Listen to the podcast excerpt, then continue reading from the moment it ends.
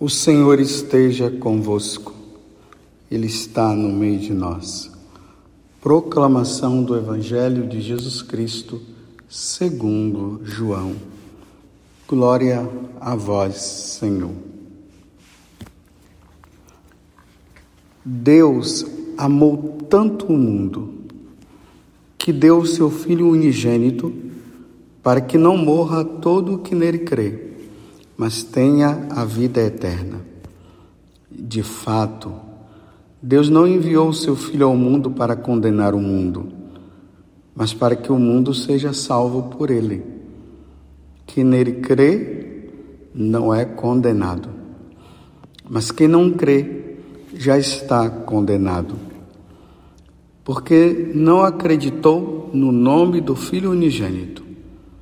Ora, o julgamento é este a luz veio ao mundo, mas os homens preferiram as trevas à, à luz, porque suas ações eram más.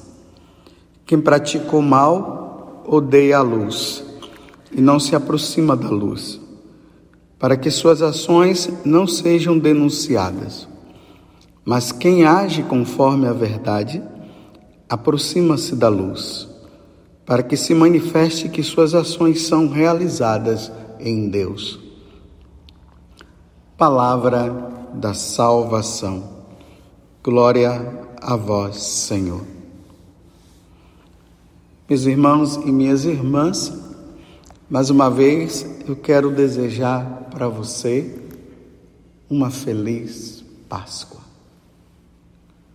Uma grande Páscoa. É tempo de Páscoa. 50 dias nós católicos estaremos comemorando esse momento maravilhoso. Jesus ressuscitou verdadeiramente. Aleluia. Os discípulos, quando viram ele partir o pão, reconheceram que era ele. Maria Madalena estava no sepulcro e Jesus olhou para ela e disse: Maria. E ela reconheceu que era o Senhor porque ela pensava que era um jardineiro. Tomé, que não estava na hora em que Jesus tinha se manifestado aos apóstolos, ele disse: Eu só verei, eu só crerei, crei se eu vê-lo, se eu vê-lo. E Jesus apareceu depois para ele e disse: Tomé, veja aqui, veja que sou eu mesmo. Felizes aqueles que crerem sem ter me visto. E aí Tomé fala: Meu Senhor e meu Deus. Tudo isso é Páscoa. O envio dos apóstolos para pregar o Evangelho. Agora vão para todos os povos e digam, e digam a boa nova. A boa nova é Jesus Cristo. E nós estamos aqui no capítulo 3 do Evangelho de São João, nesse diálogo de Jesus com Nicodemos. Hoje, capítulo 3, versículo 16 a 21. E ontem Jesus dizia o quê? Assim como a serpente foi levantada no deserto e todos ficaram curados, assim o Filho do Homem, quando for levantado, todos os que neles crerem terão a vida eterna. E agora a continuidade desse evangelho. Jesus agora está falando de uma coisa muito importante que nós precisaremos entender melhor. O Pai, ele está dizendo, não enviou o Filho, que é Ele, ao mundo para condenar o mundo. Aqui, o mundo está se referindo às pessoas, a nós, a nós que o que rejeitamos a Deus, nós que nos opomos a Deus, nós que não seguimos a Deus, nós que não quisemos saber de Deus, nós que não reconhecemos o Deus verdadeiro, nós que estávamos na idolatria, servindo a outros deuses, como eu falei no dia de ontem. Nós que estávamos não na religião verdadeira, mas na falsa. Nós merecíamos, por causa dessa oposição a Deus, a condenação. Então o Pai poderia estar enviando Jesus para condenar todos nós. Não, Jesus está trazendo uma grande revelação, Ele que é Deus, Filho de Deus, a segunda pessoa da Santíssima Trindade, o Filho unigênito, como Ele está dizendo aqui. Ele está trazendo uma boa nova, uma grande notícia. Ele não veio para nos condenar, embora nós merecêssemos a condenação. O pecado dos nossos pais, aqui eu falo Adão e Eva, gerou em nós a condenação, a nossa desobediência, gerou em nós a morte, a morte eterna. Então Jesus não veio para isso, para nos condenar, ou seja, ele veio absolver, meus irmãos, que coisa maravilhosa. O Pai envia o Filho para que nós fôssemos absolvidos dos nossos pecados. Repito, ele poderia ter vindo para nos condenar, reafirmar a nossa condenação, mas não foi isso que ele veio fazer, não. Ele veio nos absolver. Então, é, agora eu vou voltar de novo ao que Jesus fala. De fato, Deus não enviou o seu Filho ao mundo para condenar o mundo, mas para que o mundo seja salvo por ele. A salvação se dá disso, por isso que eu estou falando, ele veio nos absolver dos nossos pecados. Essa absolvição ela aconteceu naquele momento da cruz que Jesus olha para o Pai e diz: Pai, perdoa-lhes, porque eles não sabem o que fazem. E na hora que ele entrega o Espírito e morre, aí há a absolvição. Porém, Jesus agora diz outra coisa importante. Quem nele crê não é condenado. Então, ele nos absolve, ele nos reconcilia de novo com Deus, através da sua morte, através do seu sangue derramado na cruz. Agora, quem nele crê não é condenado. Então, a partir do momento que nós o aceitamos, nós o reconhecemos como Deus, como Filho de Deus, o primogênito do Pai, o unigênito do Pai. Quando nós reconhecemos que aceitamos, nós não seremos condenados. Que maravilha! Que maravilha! Nós cremos, sim, nós cremos. Nós cremos que Jesus é o Filho de Deus, é o Deus, Ele é o caminho, a verdade e a vida, é Ele que nos leva ao Pai. Nós cremos. Agora, a tristeza dessa palavra de Jesus hoje.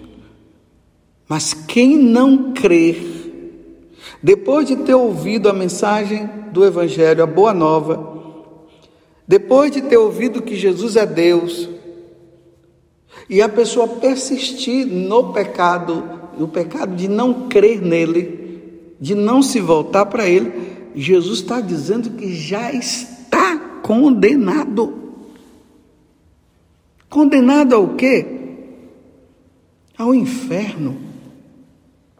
Depois que passar desta vida para outra, não terá salvação. Então, aquela pessoa que não crê em Jesus, ele vive uma vida de condenado, embora ainda não esteja na condenação, mas ele vive uma vida de condenado.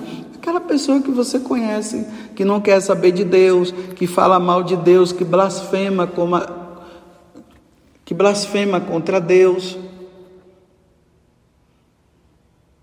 que vive inventando coisas em relação a Jesus Cristo, dizendo que Jesus Cristo, me desculpe, não dá nem para falar. Como hoje já dizem por aí, mas eu vou falar porque está dizendo, e eu, como padre, como sacerdote, estou catequizando e preciso iluminar o seu coração, dizendo que Jesus é gay. Meu Deus do céu, isso é uma blasfêmia. Deus é Deus. Dizendo que Jesus teve um caso com Maria Madalena. Já vive uma vida de condenado, ainda não está na condenação eterna, ainda não está no inferno, mas já está vivendo uma vida de condenado. Imagine esses filmes, esses livros, as propostas, esse incentivo existente no mundo para que Jesus seja tirado do coração do povo. Isso nas escolas, nas conversinhas ali do bar, as conversas na praça, falando que somos alienados que a Igreja Católica é o ópio do povo, baseando-se em Marx,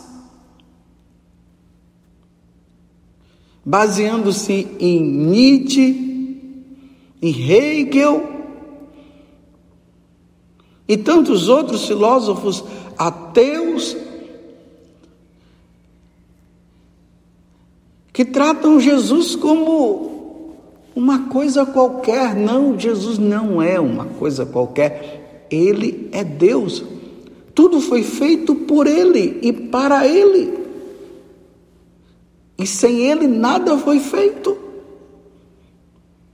Então Jesus veio não para condenar aqueles que vivem, que falaram, que, que disseram contra ele, ele veio para reconciliar, ele veio para tirar desse caminho, desse caminho de condenação. Mas não acreditaram, não creram, não quiseram, porque não acreditou no nome do Filho unigênito. E aqui Jesus continua, ora, o julgamento é este: a luz veio ao mundo, porque esse mundo tornou-se trevas, tornou-se escuridão. Então Jesus é luz, Deus é luz, Deus clareia tudo. Então o julgamento é este: a luz veio ao mundo mas os homens preferiram as trevas à luz. Esse a luz está até acraseado para dizer a luz é, é Jesus, Ele. Porque suas ações são más. Suas ações eram más. Aí, diante dessa ação que é má, quem pratica esse mal odeia a luz e não se aproxima da luz. Isso é Jesus falando para Nicodemos, para que as suas ações não sejam denunciadas. Quem pratica o mal odeia a luz e não se aproxima da luz, para que as suas ações não sejam denunciadas, mas quem age conforme a verdade aproxima-se da luz para que se manifeste da luz e que suas ações são realizadas em Deus. O católico praticante é esse que está na luz. O católico que quer agradar a Deus. O católico que vive para Jesus. Que segue os mandamentos. Esse está na luz. Vivia antes numa situação também de condenação. Mas passou a acreditar em Jesus agora vive a salvação. Foi absolvido. Vivamos, meus irmãos, vivamos para Jesus, vamos acreditar, vamos continuar crendo, não vamos permitir que esses falsos ensinamentos vindo de fora, e o pior, meus irmãos, e o triste é que até de dentro já se começa a falar também. Até de dentro. Católicos que têm uma ação que é má. Que até diz que crê em Jesus, mas é má. Lá na carta de São João diz que aqueles que creem em Jesus precisa viver como ele viveu, precisa fazer o que ele mandou. Então, aqui tem uma outra coisa. Não basta dizer eu creio em Jesus, mas vivo uma vida errada. Crê, é, diz que crê em Jesus, mas acredita, tá, é, é um militante da ideologia de gênero. Tem um coração que odeia, que é amargurado coração vingativo, diz que crê em Jesus, mas apoia o aborto.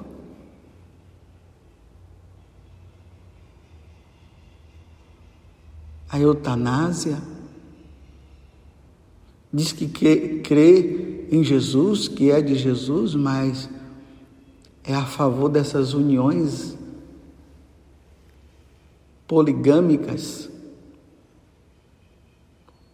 já se fala do trisal, um homem com duas mulheres, ou uma mulher com dois homens, e cada um seguindo, às vezes ali entre os três tem uma mulher que gosta da outra mulher e vive com aquele homem. Mas quando pergunta, você crê em Jesus? Sim, eu creio. Ele é o ser Deus? Sim, mas como pode Jesus ser Deus se você agora se contradiz diante daquilo que ele diz que é errado? Esse é o ensinamento da Igreja Católica. Abra um parêntese, quem quer viver esse tipo de vida, pode viver. Cada um é livre para viver o que quiser. Mas diante, fechando o parêntese agora, mas diante, meus irmãos, do ensinamento de Jesus, não se pode viver isso. Não dá para viver assim. Aí tem aqueles agora que estão manipulando a palavra de Deus, colocando palavras que não são palavras de Deus, para reafirmar os seus erros e dizerem que Jesus está dizendo que é possível viver assim. Como eu posso crer em Jesus e viver uma vida de corrupto? Não pagando o salário correto como deve ser pago, tirando da boca do outro pobre para encher o meu cofre, desvio de dinheiro, como pode? Ah, e você crê em Jesus? Eu creio, mas a vida mostra que não.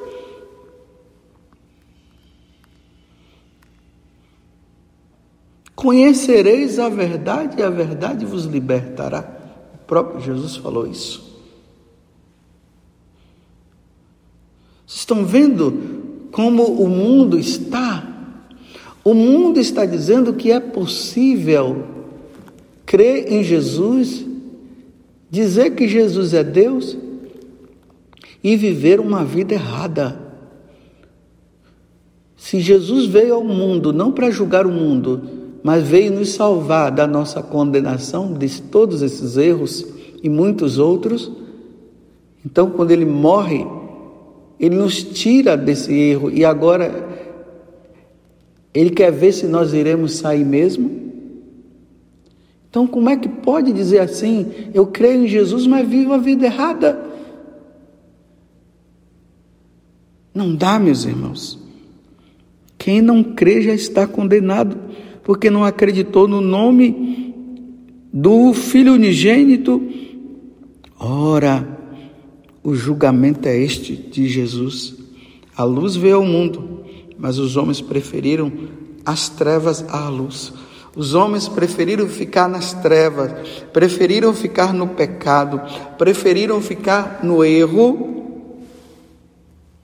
do que deixar todo o erro e se voltar para Jesus.